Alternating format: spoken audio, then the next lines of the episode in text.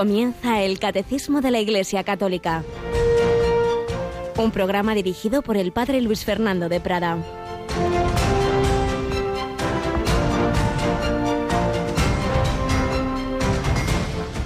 En aquel tiempo Jesús llamó a los doce y los fue enviando de dos en dos, dándoles autoridad sobre los espíritus inmundos.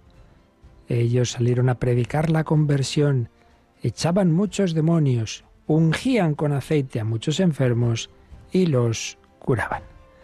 Alabados sean Jesús, María y José. Muy buenos días, querida familia de Radio María, en este jueves 4 de febrero víspera de primer viernes de mes, por eso esta noche tendremos nuestra hora santa y el Evangelio de la misa de hoy pues nos recuerda la primera misión apostólica de la historia de la Iglesia. Todavía, digamos así, como de ensayo, de aprendizaje en la vida pública de Jesús. Luego ya sería la misión al mundo entero, pero una vez que Jesús ha resucitado, aquí era esta primera misión que he saltado los versículos que indican que hay que ir sin nada, eh, sin, sin, pan, ni alforja, ni dinero, con, con, pobreza, en confianza en Dios. Pero me fijaba en esta parte final, como lo que nuestro Señor Jesucristo estaba haciendo en su vida pública, esa predicación, ese echar los demonios, ese curar los enfermos, ahora lo hace a través de sus apóstoles. Echaban muchos demonios, predicaban la conversión, ungían con aceite a muchos enfermos y los curaban. Un anticipo de lo que será nuestra unción de los enfermos. En definitiva, el Padre envió a su Hijo, el Hijo de Dios hecho hombre, y el Hijo de Dios hecho hombre y el Padre nos envían al Espíritu Santo que actúa a través de la esposa de Cristo, que es la Iglesia, ese cuerpo místico va tocándonos con esos dedos, podemos así decir, que son los sacramentos, y va hablándonos la palabra de Cristo a través de los miembros de la Iglesia, de una manera autorizada a su jerarquía, pero de una manera carismática, todo cristiano que invoque al Espíritu Santo y que transmita la palabra de Dios está llamado a ser profeta, porque Hemos sido bautizados en Cristo sacerdote, profeta y rey. Tú necesitas mis manos, mi trabajo, que otro descanse. Sí, el Señor cuenta con tu palabra, cuenta con tu acción, cuenta con tu oración, cuenta con tu sacrificio. Sí, la oración, muy importante. Rogad al Señor de la mies que mande obreros a su mies. Llamados a prolongar, a hacer presente a Cristo vivo en el mundo de hoy. Llamados a prolongar la encarnación María dijo que sí, el verbo se encarnó en ella y nosotros también estamos llamados a decir que sí para que espiritualmente también se encarne en nosotros, actúe a través de nosotros. Pues es lo que pedimos al Señor y como digo vamos a pedirlo especialmente esta noche. Yolanda iba a decir buenas noches, buenos días. buenos días, sí. Pues, pues esta noche en la hora santa, Clara. Recordamos que a las 11, 10 en Canarias, ¿verdad? Tenemos esa, esa exposición del Santísimo y que la pueden seguir a través de las ondas, a través de Internet, con imágenes también a través del Facebook, de nuestra página web, pero bueno, que es lo de menos. Lo principal es unirnos en oración. Ya hemos recibido las intenciones, recordamos, hoy por favor no llaméis, que ayer casi se vuelven locos nuestros, ahí siempre se deja para el último día, que hay todo el mes para encomendar las intenciones. Hoy ya no, no nos da tiempo ya a seguir, ya está preparado el documento con todas las intenciones las recibidas ayer. Pero da igual, el Señor las sabe. Si hoy se las ponéis y si esta noche estáis en oración, eso es lo importante. Y bueno, recordemos también que a las doce y veinte más o menos hacemos la novena de Lourdes y el domingo es el segundo domingo de San José, ¿verdad? Eso es. Vamos a seguir con esta devoción de los siete domingos de San José y este domingo, pues el segundo, que lo vamos a rezar después de la Santa Misa de las diez de la mañana, las nueve en Canarias. Así que sería pues a partir de las eh, once menos cuarto, más o menos. Pues sí, nos encomendamos a San José, preparándonos en estos domingos a su fiesta el 19 de marzo y bueno, no nos olvidemos tampoco de que prontito empieza la cuaresma. Los apóstoles predicaban la conversión, siempre estamos llamados a ella. Bueno, pues vamos adelante y seguimos como en esta semana con, con textos, artículos que escribía José Luis Martín Descalzo. Hoy un tema muy importante, la confianza. Si perdemos la confianza de unos en otros, ay Dios mío. Y por eso tanto daño hace, mucho más del que nos parece la mentira, porque ya ves que este te engaña, no te puedes fiar de nadie y no digamos otras acciones como las que nos cuenta Martín Descalzo a raíz de algo que le ocurrió a él.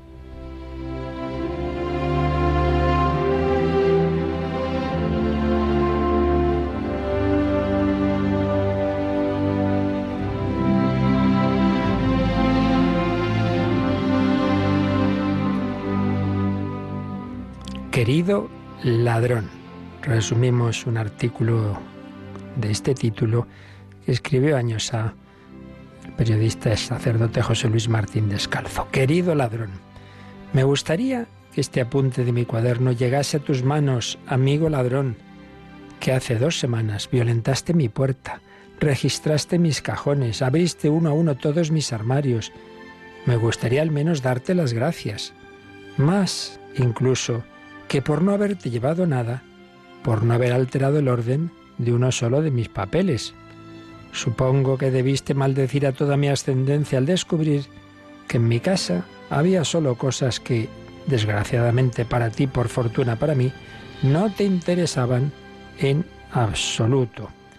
Tú buscabas, supongo que para seguir hundiéndote en el infierno de la droga, joyas, oro, dinero, te hubieras ahorrado el trabajo de romperme el marco de la puerta de haberme conocido.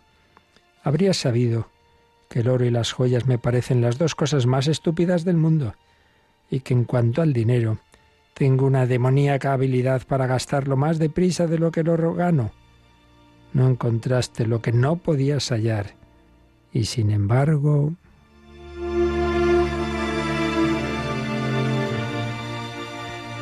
Y sin embargo, me quitaste, con la complicidad de mi cobardía, claro, algo de mucho más valor que los diamantes. Te explicaré. Yo he defendido siempre que la confianza es parte sustancial de la vida de los hombres, que sería preferible no vivir a hacerlo con el alma acorazada. Si yo no me fío de los que me rodean y circundo mi vida y mi corazón de hilo espinado, no hago daño a quienes a mí se acercan, me lo hago a mí mismo. Un corazón desconfiado envejece deprisa. Un corazón cerrado a cal y canto está más muerto que si realmente muriese.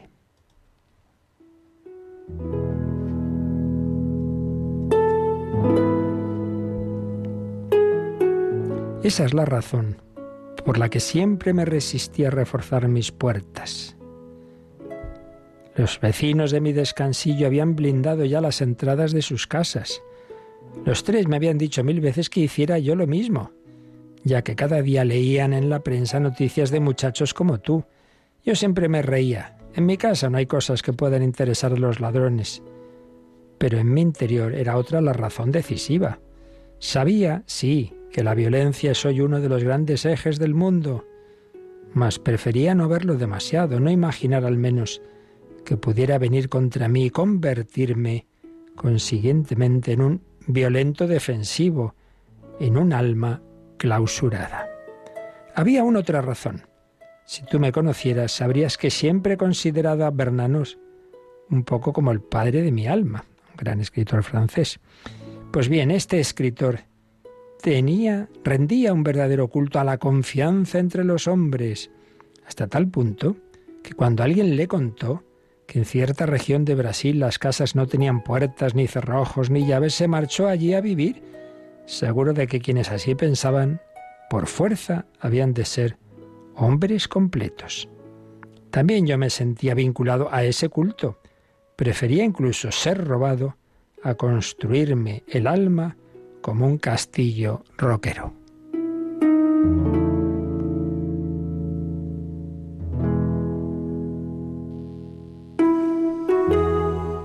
Pues bien, he cedido. Yo, pecador, me confieso a ti, ladrón amigo, para contarte que tu avaricia y mi cobardía juntas fueron más poderosas que todos mis propósitos. Cuando aquella tarde encontré mi puerta abierta de par en par gracias al juego de tus manos, algo se revolvió en el fondo de mí, no contra ti, sino contra este mundo que estamos construyendo. Por eso me gustaría saber quién eres, cómo eres, conocer si eres consciente de lo inhabitable que entre todos estamos volviendo este planeta. No quiero ni pensar que la droga haya terminado ya de pulverizar tu conciencia. Aquella noche dormí mal. Me despertaban inexistentes ruidos. Una rabia secreta me poseía, no porque tú me hubieras robado, de hecho nada te llevaste, sino por vivir en una sociedad que quizá primero te cerró las puertas del trabajo para abrirte luego de par en par las del vicio, y del vicio más destructor y caro. Durante los diez días siguientes me seguí sintiendo extraño. Corta debía ser mi confianza. Capitulé al sexto día, convencido no sé por qué demonio de que solo una puerta blindada devolvería la paz a mi corazón traumatizado. Ahora me siento mucho más tranquilo, pero mucho menos hombre, mucho menos fraterno. Me duele saber que ha aumentado el número de los que desconfían, de los que viven con el alma repleta de mastines.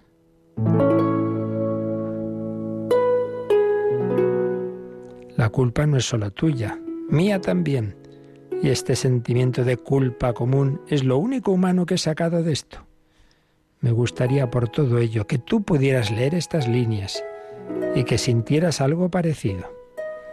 Así los dos sabríamos que tu avaricia y mi miedo se juntaron para construir esta tristeza.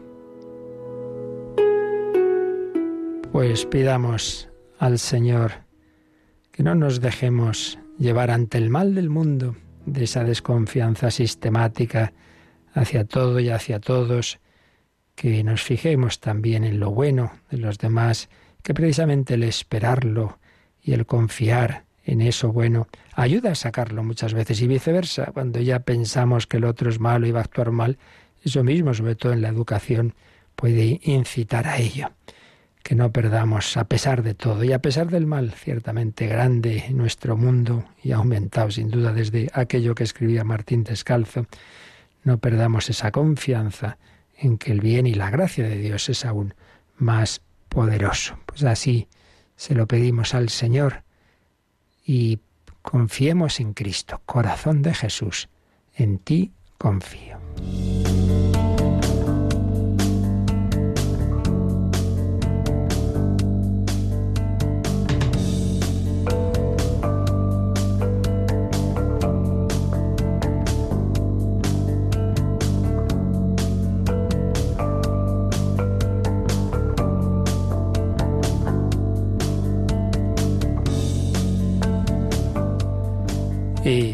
El Hijo de Dios, sabiendo muy bien lo mal que lo íbamos a recibir ya desde el principio, no hubo sitio para él en la posada, que lo íbamos a perseguir enseguida, tiene que ir a Egipto y luego en la vida pública pronto empiezan también los rechazos en su mismo pueblo de Nazaret, en tantas situaciones, hasta culminar la pasión, crucifixión y muerte. Sí, podía haber dicho, uy, uy, uy, me vuelvo al cielo, que estoy mucho mejor. Pues no, el amor de Dios se fue introduciendo en medio del odio, el bien en medio del mal, recibiendo todas esas lanzadas, todas esas puñaladas, todos esos golpes.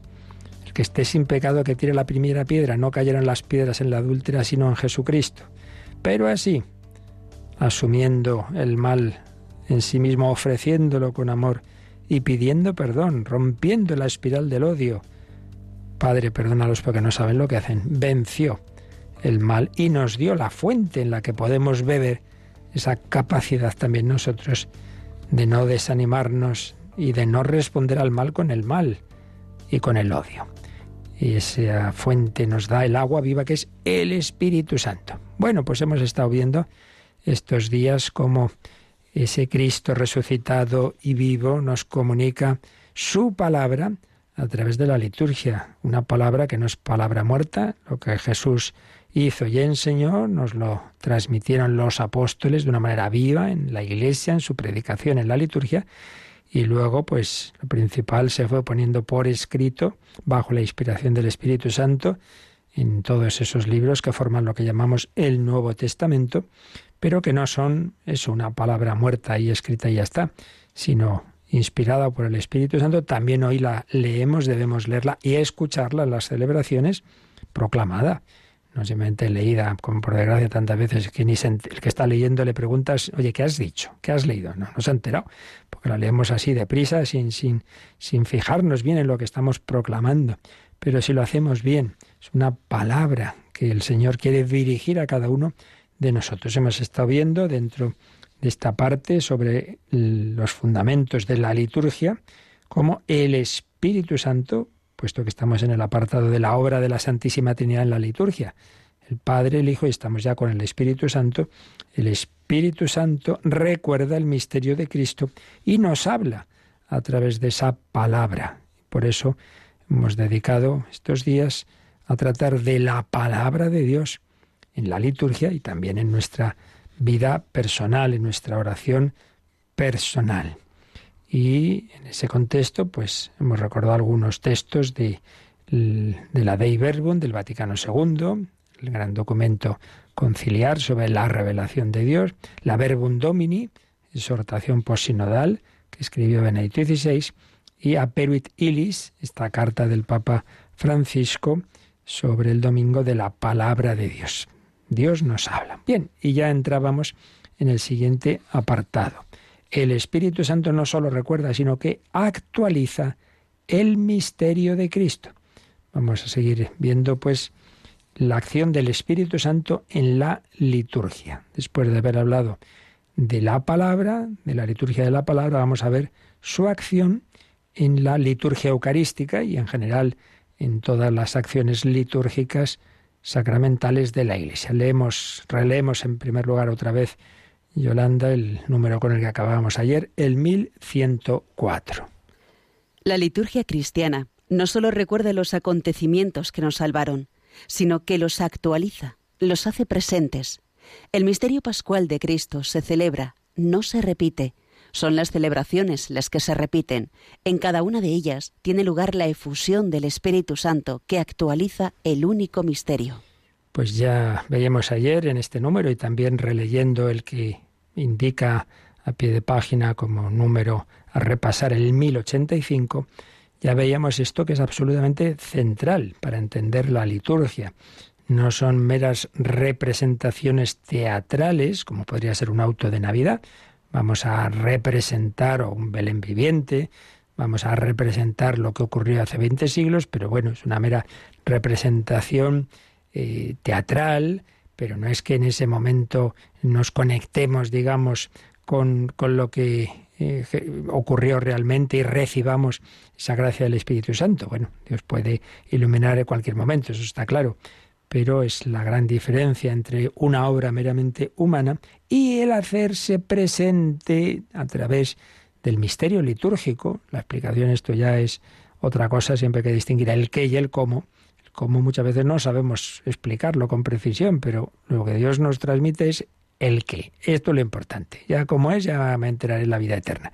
Pero lo importante es que yo reciba y aproveche estos regalos del Señor. Bueno, pues el gran regalo de la liturgia es que no es una mera representación, un mero recuerdo.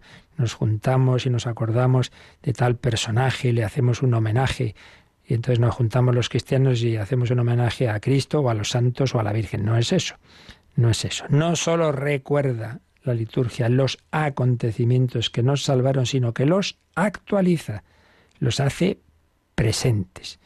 En este sentido, representación a nivel litúrgico no es lo mismo que en nivel teatral. Se ha representado esta obra, sino que es hacer presente de nuevo, re de nuevo, presentación, hacer presente de nuevo lo que ocurrió. Por eso dice que el misterio pascual, que es el centro de la obra redentora, la pasión, muerte, resurrección, ascensión y envío del Espíritu Santo, ese misterio pascual se celebra. Se celebra lo que ocurrió, no se repite. No, no, Jesucristo no vuelve a resucitar, no vuelve a. No, no, ya ocurrió, pero esas celebraciones que se repiten hacen presente ese misterio y, y, y aquí viene el fruto de todo ello, en cada una de ellas se nos comunica el Espíritu Santo, que actualiza el único misterio. Entonces yo acudo un día y otro a esa celebración, a esa Santa Misa, etcétera, a la confesión, y salgo con una comunicación del Espíritu Santo, que no es eh, simplemente una vez y ya está, sino que va entrando cada vez más en nuestra alma, va entrando. Por eso uno dice, oye, si ya en el bautismo recibí el Espíritu Santo, sí, y se te comunica más en la confirmación y más en cada confesión y en cada comunión, etcétera, y no, por supuesto, en la ordenación sacerdotal, matrimonio, va entrando, quiere ir poseyendo nuestra psicología, anda, que no queda, porque todo nuestro ser, todo nuestro unidad sustancial de cuerpo y alma está llamada a ser movida íntegramente por el Espíritu Santo como era movida esa naturaleza humana de Cristo, que no lo olvidemos, claro, Él es Dios, sí, sí, pero tiene una naturaleza humana que en, esa alma humana también va entrando el Espíritu Santo. Por eso algunos arman líos cuando, hoy como dicen que, que recibió eh, en el bautismo, en el Jordán, el Espíritu Santo, o que el Espíritu Santo lo guió, sí, porque esa humanidad de Cristo también iba recibiendo más y más efusión del Espíritu Santo. Eh, hay que distinguir la naturaleza humana y la divina. Eso ya lo vimos en su momento al hablar del misterio de Cristo. Bueno, pues claramente en el cristiano vamos recibiendo esas comunicaciones del Espíritu Santo, con la diferencia respecto a Cristo y María, que además esa efusión del Espíritu Santo va limpiando nuestra alma de las marcas que siempre deja el pecado. Las consecuencias ya se quitó por el bautismo el pecado original, pero queda esa inclinación que llamamos teológicamente la concupiscencia, esa inclinación al mal, no hay que asustarse de ello. Y luego no digamos los demás pecados cometidos, pues siempre dejan una inclinación. Entonces, tanto cuanto más vamos recibiendo esa gracia de Dios, esa comunicación del Espíritu Santo, esa comunión en que Jesucristo va tocando mi alma, esa confesión en que va sanando mis heridas, pues eso, cada vez va teniendo menos fuerza el mal, las heridas se van sanando y cada vez voy siendo más configurado a Cristo. No soy yo quien vive, es Cristo quien vive mí. Es un proceso para el cual tenemos toda la vida. Pasa que esa toda vida para una persona en el plan de Dios puede ser 90 años y para otro puede ser 15. Por eso hay que espabilarse, hay que aprovechar el tiempo de vida y hay que acudir más y más a la fuente. Bien, pues en la celebración litúrgica, eh, para que eso realmente sea así, sea eficaz, para que se haga presente Jesucristo, para que Él actúe y para que yo reciba esa efusión del Espíritu Santo, hay que invocar al Espíritu Santo.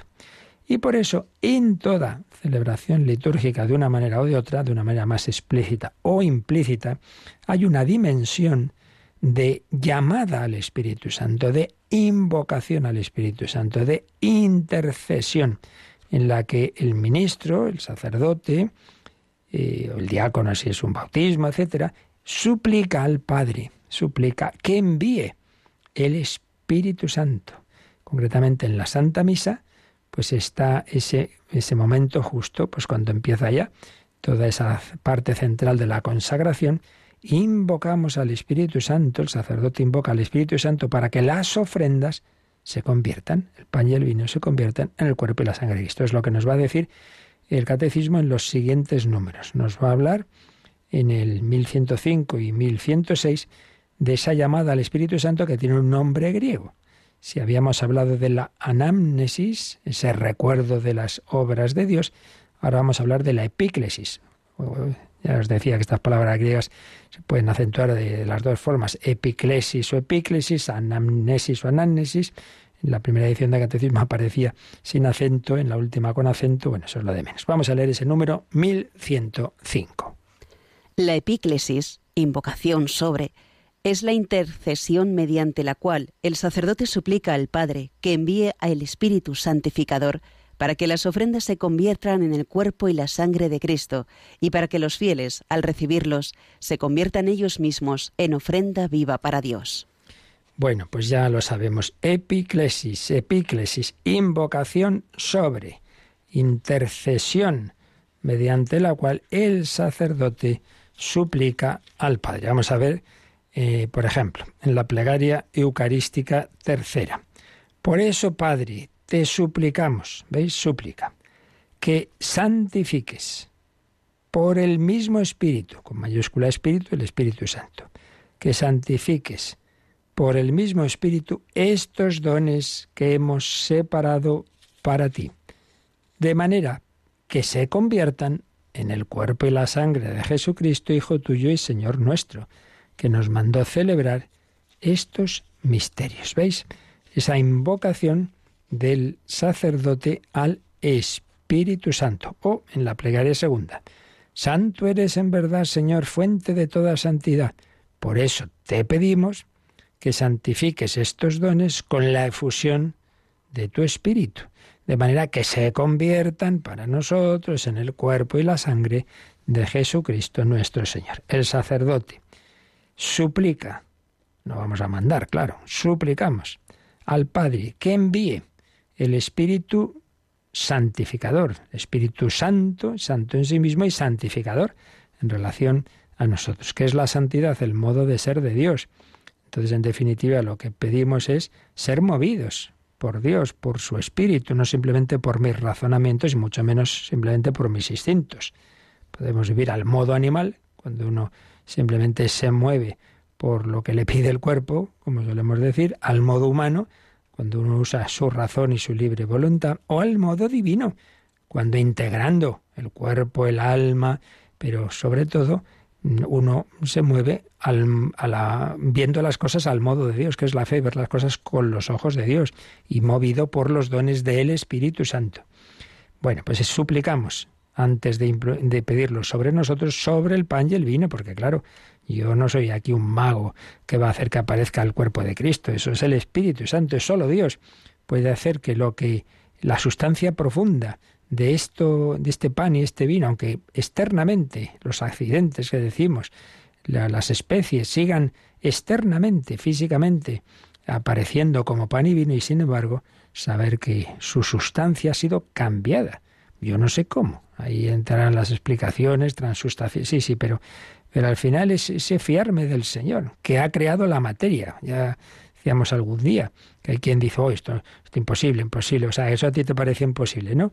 Que, el, el Dios que ha creado la materia la transforme y te parece posible que todo este universo increíblemente inmenso, según nos fiamos de lo que nos dicen la inmensa mayoría de los científicos, estuvo concentrado en un pequeño puntito de una densidad alucinante que estalló el Big Bang y ahí en esa en ese punto mínimo de, de, materia concentrada con una energía increíble, densidad, no sé qué, no sé cuántos, ahí estábamos tú y yo. Eso sí te lo crees, ¿verdad? Eso sí, porque lo dicen los científicos. Pero que, que el pan y vino lo transforme el Espíritu Santo, eso no. Pues, pues en fin, no sé. Que a mí me parece más, bastante más difícil el, el aceptar lo otro, que, que me lo creo también, ¿eh? Pero en fin que es que no sé qué ideas tenemos de la materia todavía del siglo XVII cuando los verdaderos físicos y ven lo que es la materia y, madre mía, si es que el misterio empieza en la materia, si es que, que las cosas son asombrosas, ¿no? Lo que Dios ha creado. Bueno, pero nosotros vamos a la fe, nos fiamos de la palabra de Cristo. Esto, esto que veis aquí, esto que veis que parece pan, bueno, pues ahora esto es mi cuerpo. Este señor que está aquí a mi derecha, hasta ahora era no sé quién, ahora es el ministro de tal, lo he nombrado yo. Bueno, pues eso puede hacerlo un, presidente de gobierno, nombrar a un ministro, pues el, el, Dios eterno y creador puede hacer que esto desde ahora sea el cuerpo y la sangre de Cristo. Así pues, yo no puedo hacerlo, pero Dios sí, y es el Espíritu Santo el que invocamos para que lo haga. Por tanto, primera epíclesis es la invocación al Espíritu Santo nos ha dicho el 1105, para que las ofrendas se conviertan en el cuerpo y la sangre de Cristo. Pero fijaos que sigue diciendo, y para que los fieles, al recibir esos dones, se conviertan ellos mismos en ofrenda viva para Dios. Ah, o sea que hay dos epíclesis. Pues sí. La primera, claro, la, central, es esa invocación eh, al Espíritu Santo para que realice la consagración, para que el pan y vino se conviertan en el cuerpo y la sangre de Cristo. Pero después, una vez que ya se ha celebrado, se ha realizado la consagración, como bien sabéis, viene una larga intercesión, el sacerdote unido a Cristo se dirige al Padre y le va pidiendo, va intercediendo. Así pues, Padre, eh, mientras esperamos la venida gloriosa de Cristo, te ofrecemos este sacrificio y le vamos pidiendo, dirige tu mirada sobre la ofrenda de tu iglesia. Y fijaos cómo seguimos diciendo. Y reconoce en ella la víctima por cuya inmolación quisiste devolvernos tu amistad, para que, fortalecidos con el cuerpo y la sangre de tu Hijo y llenos de su Espíritu Santo, formemos en Cristo un solo cuerpo y un solo espíritu, que Él nos transforme en ofrenda permanente. Esta es la plegaria eucarística tercera. Es decir, que ahora lo que le pedimos al Espíritu Santo, que ha transformado el pan y vino en el cuerpo y la sangre de Cristo, es que ahora nos transforme a nosotros nos transforme en ofrenda, que en mi vida esté ofrecida a Dios, y nos una. Formemos en Cristo un solo cuerpo y un solo espíritu. Eso también es otro milagro. Otro milagro más difícil, porque el pan y el vino no protestan, pero nosotros tenemos voluntad libre y podemos no dejarnos transformar por la gracia de Dios. Bueno, pues lo pedimos. Señor, haz de mi vida una ofrenda para ti y un, gesto y una actitud de, de amor, de caridad, de unidad con los demás también es otro milagro que pedimos al Espíritu Santo. Así pues hay dos epíclesis en realidad en la Santa Misa y en muchos momentos litúrgicos. Una sobre el, esa materia que se usa en los sacramentos, pan, vino, aceite, etcétera, y otra sobre las personas que recibimos el sacramento, para que el Espíritu Santo haga fecundo ese sacramento que recibimos. Pues vamos a invocar también nosotros al Espíritu Santo Vamos a pedirle que vivamos bien la liturgia así, en el Espíritu del Señor, que nos dejemos transformar por Él, Veni Creator Spiritus. Veni, Veni,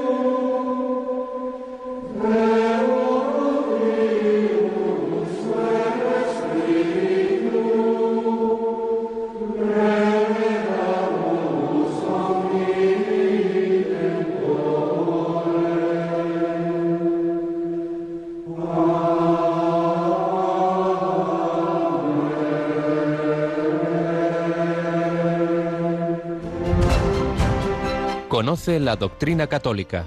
Escucha el catecismo de 8 a 9 de la mañana, de 7 a 8 en Canarias. Y los sábados a la misma hora profundizamos en los temas tratados en el programa En torno al catecismo. El Espíritu Santo actúa en la liturgia, lo invocamos en la epéclesis.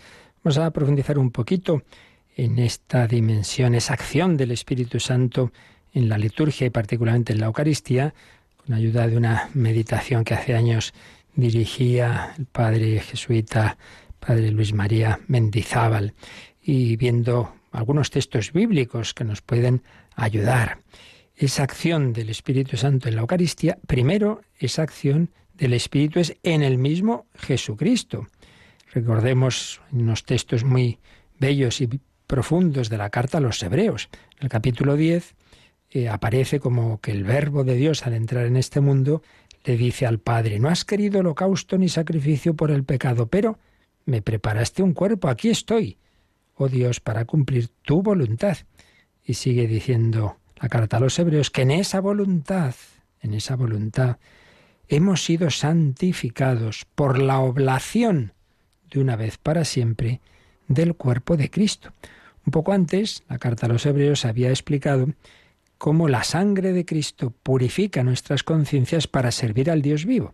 Y ya sabéis, es una carta en la que se va dirigiéndose a judíos que se han convertido al cristianismo, pues hace mucha referencia a cómo era la liturgia judía. Entonces hace una comparación con la sangre de los animales que se ofrecían en sacrificio en, el Antiguo Testamento y contrapone dice que aquellos animales, bueno, pues eran sacrificios que había que hacer, pero que daban una mera pureza legal, pero claro, no, no cambiaban por dentro a las personas, mientras que en cambio la sangre de Cristo nos da una pureza interior, una conciencia pura y buena, explica el capítulo 9 de la carta a los hebreos.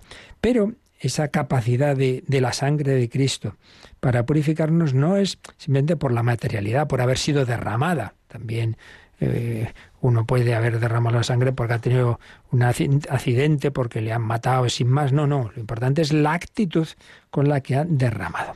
Y es que lo fundamental de la redención es la actitud redentora. Cristo no solamente es que sufra, sino que sufre por amor. Nadie me quita la vida, yo la doy por mí mismo.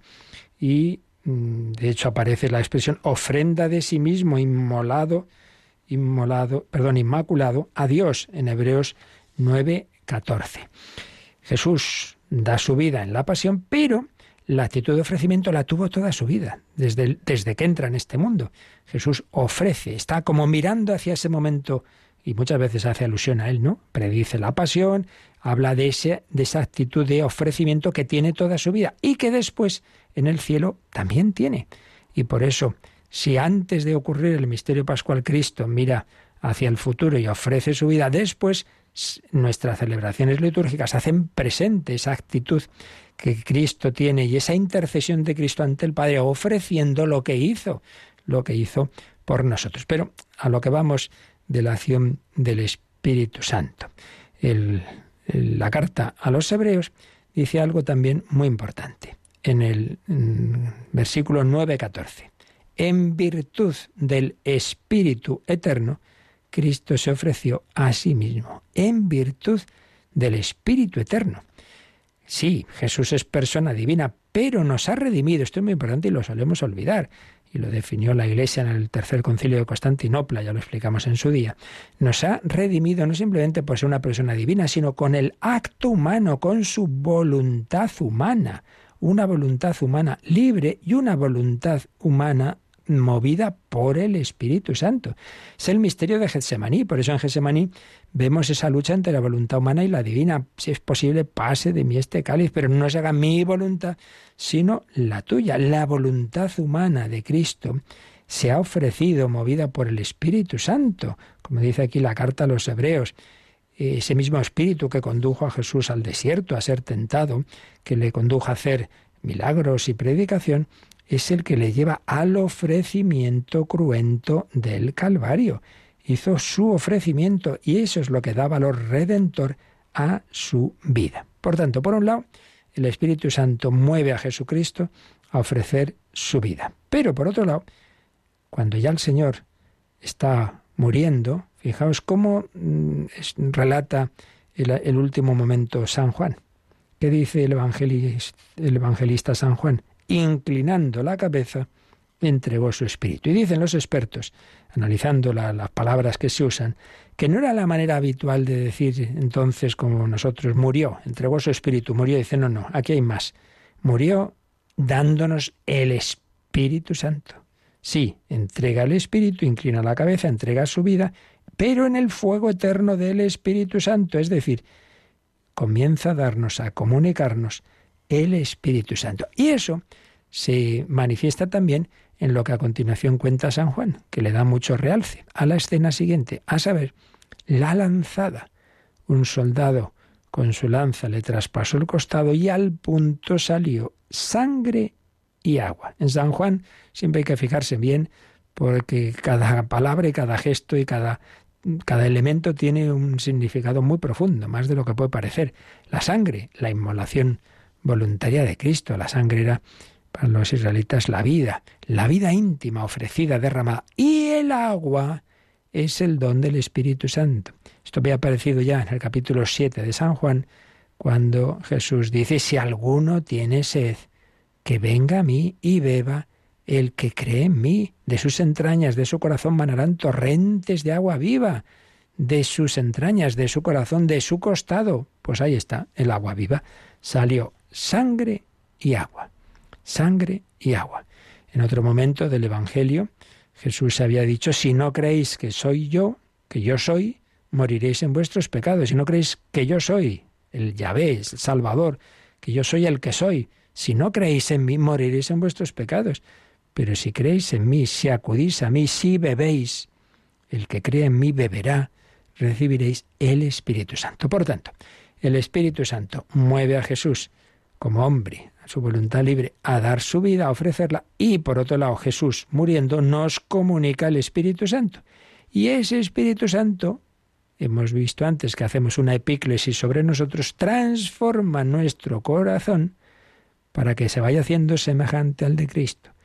Corazón de Jesús, haz mi corazón semejante al tuyo, como ya era el de María, que está ahí al pie de la cruz. Corazón de Cristo, corazón de María. Por tanto, es como un tríptico. El Espíritu Santo forma la humanidad de Cristo en el seno de María y inspira y mueve a esa alma humana de Cristo a ofrecer la vida. Primer paso. Segundo paso. El corazón de Cristo se abre y me comunica el Espíritu Santo. Nos ponemos ahí al pie de la cruz con María y con San Juan, recibimos el Espíritu Santo, te pones en la Santa Misa, recibes el Espíritu Santo. En esa celebración litúrgica, en esa oración, en esa bendición, en esa comunión, como veremos ya más adelante, recibes el Espíritu Santo. Tercero, el Espíritu Santo entrando en mi alma cada vez más, va formando en mí ese mismo corazón de Cristo. Esta es la maravilla del plan de Dios. El Espíritu Santo forma el corazón de Cristo en el seno de María y lo guía. El Espíritu Santo se me comunica desde el corazón de Cristo ofrecido en la cruz que se hace presente litúrgicamente en la celebración eucarística y el Espíritu Santo transforma mi vida para que yo también, decía Benedito XVI, sea un cauce de transmisión de ese agua viva hacia los demás, que los demás puedan beber en mí, que yo también transmita, comunique, sea un canal límpido del agua viva del Espíritu Santo. Bueno, qué maravilla de plan, ¿verdad? El plan de Dios para que realmente el Espíritu Santo nos vaya transformando. Así pues, hoy nos quedamos con esto. Siempre hay que invocar al Espíritu Santo, la epíclesis. Ven, ven Espíritu Santo, y ello va transformando nuestra vida. Lo seguiremos viendo, pero vamos a terminar leyendo, que ya lo explicaremos el próximo día, el siguiente número porque viene a ser prácticamente insistir en lo mismo del número 1105, pero añadiendo un texto muy bello, así que vamos a leerlo y lo dejamos. 1106. Junto con la anamnesis, la epíclesis es el centro de toda celebración sacramental y muy particularmente de la Eucaristía. Y viene un texto de San Juan Damasceno. Preguntas cómo el pan se convierte en el cuerpo de Cristo y el vino en sangre de Cristo. Te respondo. el Espíritu Santo irrumpe y realiza aquello que sobrepasa toda palabra y, toda, y todo pensamiento, que te baste oír que es por la acción del Espíritu Santo, de igual modo que gracias a la Santísima Virgen y al mismo Espíritu, el Señor por sí mismo y en sí mismo asumió la carne humana. Pues aquí lo tenemos, como San Juan Damasceno, pues en, en esas catequesis, pues lo explicaba, ¿no? ¿Cómo puede ser? Siempre la pregunta, ¿no? ¿Cómo puede ser que el pan se convierta en el cuerpo de Cristo, el vino en la sangre de Cristo? El Espíritu Santo realiza aquello que sobrepasa todo pensamiento, fíjate. El Espíritu Santo, igual que hizo el milagro de que una virgen concibiera y diera luz a, a, a Jesús, Dios y hombre verdadero, pues no es poco milagro, sin dejar de ser virgen. Bueno, pues ese espíritu que hizo ese milagro, que hizo ese otro un poquito menos fuerte, de que mujeres estériles como Isabel, la mujer de Zacarías, la madre de Juan Bautista, como Ana, la madre de Samuel, como Sara, la esposa de Abraham, esas mujeres estériles concibieron por un milagro del Espíritu Santo. Dios ha creado la naturaleza, que, que, que generalmente, claro, sigue unas leyes que él mismo ha puesto, pero puede hacer la excepción de que funcionen de una determinada manera por un fin superior de orden sobrenatural, no porque sí, no por jugar con la naturaleza. Dios no juega a los dados, como decía Einstein, con, con, con la materia pero por un fin superior, como es mostrar su gracia, su poder, y como es que el verbo se haga carne, entonces Dios hace ese milagro. Bueno, pues el que hizo ese milagro en esos senos femeninos, lo hace hoy día en la Eucaristía y en los demás sacramentos, porque también es otro milagro que un buen señor lleno de pecados y hecho una pena, pues acuda al sacramento de la confesión y cuántas veces el sacerdote ve el milagro y dice, pero si es que esta persona cambió desde ese día a las cinco de la tarde cuando salió de esa confesión, cambió su vida y ahora esta persona, estoy pensando en alguien concreto, Dice, madre mía, entró que no creía en la iglesia y hoy día monja. ¿Por qué pasó ahí? Pues este Espíritu Santo hace cosas asombrosas. Bueno, pues lo dejamos, ya seguiremos profundizando en ello, pero lo importante es que lo vivamos, más allá de que lo entendamos mejor o peor. Ahora pues es el momento para recapitular un poquito todo en oración, para invocar al Espíritu Santo y para vuestras consultas. Participa en el programa con tus preguntas y dudas. Llama al 91005 9419. 91005 9419. Puedes escribir un mail a catecismo arroba radiomaria.es o escribirnos un mensaje al teléfono de WhatsApp 668 594 383 668 594 383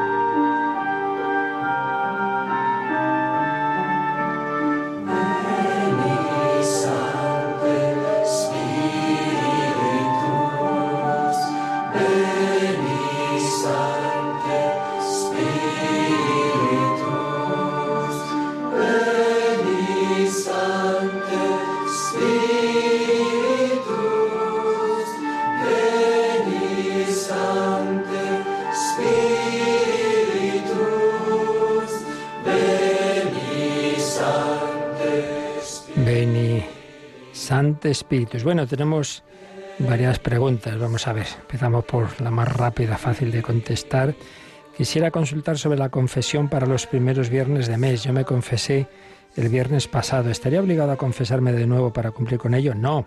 Eh, aquí hay una pequeña confusión.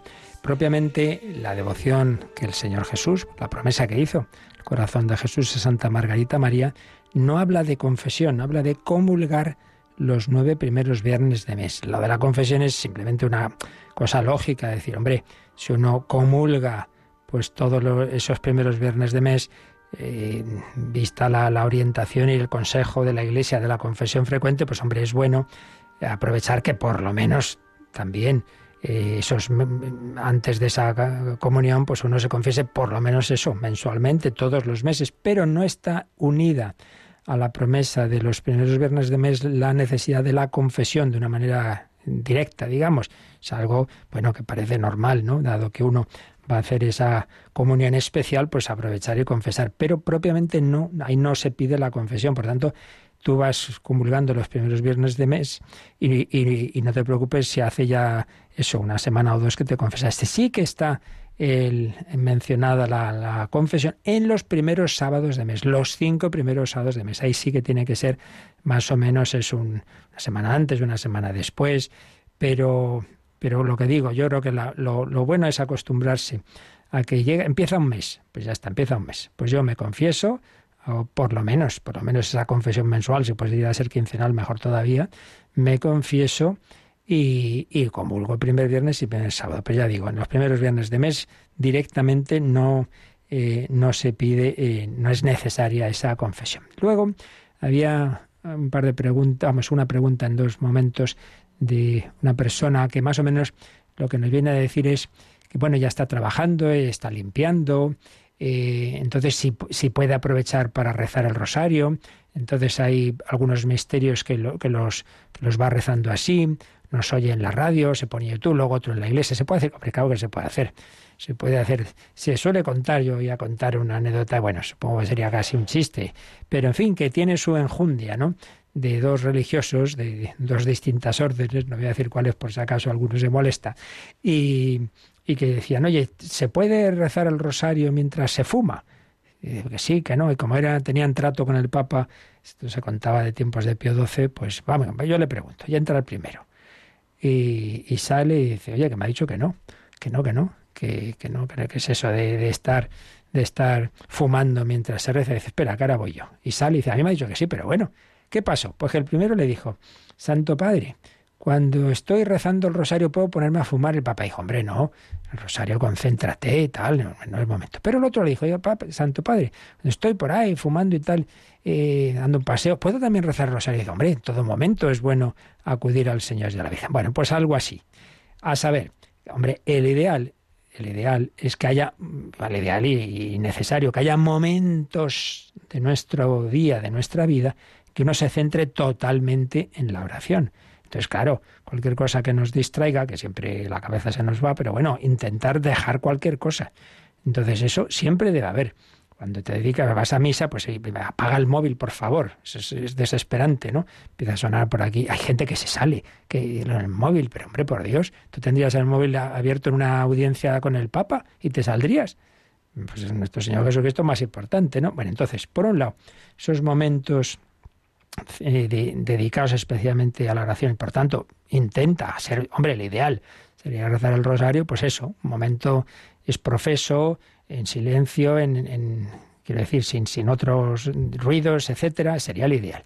Pero que uno no puede o no puede rezar todo el rosario así y, y, va rezando misterios, pues vas en el metro, vas en el coche, hombre, pues bendito sea Dios, claro, y oyéndolo en la radio, para eso lo ponemos y, y por tanto, que sí, que, que, el ideal sería por lo menos algún misterio, inténtalo rezar de la manera más recogida y concentrada posible, pero que, que cualquier, en cualquier cosa que hagamos eh, a lo largo del día, claro que está muy bien el, invocar al Señor y el rezar. ¿De acuerdo?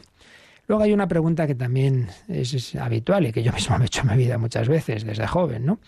Y que varias veces ha llegado aquí, a Monseñor Munilla. Voy por la calle, veo mendigos que piden limosna.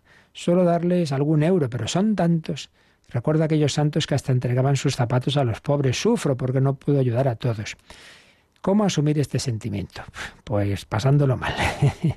bueno, ¿qué hay que hacer? Lo que se suele aconsejar, digo, en cada caso particular es que hay cosas que, en efecto, a un santo Dios le puede inspirar algo particular. Eso siempre, por supuesto. Y puede haber un momento dado en que tú veas, mira, aquí esta persona necesita esta ayuda y ya está. Eso pídele luz al Señor. Pero como norma general lo que se aconseja es que nuestra forma habitual de la caridad material sea entregar eh, los donativos a las instituciones que saben repartirlo bien, que conocen realmente las, quién necesita más y quién menos, porque anda que no hay cuentos chinos. Cuando uno está en parroquias ha visto de todo. Entonces, lo ideal es dar pues a Cáritas, a instituciones así, nuestro donativo. Eso no quita, eso no quita que luego, oye, ya digo, sobre todo la caridad, digamos, más que material, de hablar, porque muchas, yo esto también lo, vi desde joven, ¿no? Que hablas a veces con personas y sobre todo es la soledad, es el que nadie se para, es y sí, hay quien engaña, pero también hay personas pues con unas vidas duras, dramáticas y que sobre todo mm, esa escucha. Por tanto, yo te diría que en general pues tu donativo sea a, a, Caritas o instituciones semejantes que saben emplear bien ese dinero, pero por otro lado que de vez en cuando no, no puedo no pararse todo, entonces no harías nada, pero que, que, también sepas detenerte, sepas escuchar, y en algún caso tú puedes decir, pues le doy un, un euro, y lo demás, hija, hay un medio universal de oración, de ayuda, digo que es la oración, reza por todos, pero no podemos todo, solucionar todos los problemas del mundo, evidentemente que no, no somos la divina providencia. Bueno, nos quedaban más cosas, pero ya se nos acaba el tiempo, las iremos respondiendo el próximo día sobre lo mismo que ayer llegó, de la, de la comunión fuera de la misa, había una pregunta y, y alguna más también sobre, sobre el amor al prójimo. Pedimos al Señor su bendición. Yo recuerdo, esta noche, hora santa, a las 11.10 en Canarias, adoración a Jesucristo. La bendición de Dios Todopoderoso, Padre, Hijo y Espíritu Santo, descienda sobre vosotros. Alabado sea Jesucristo.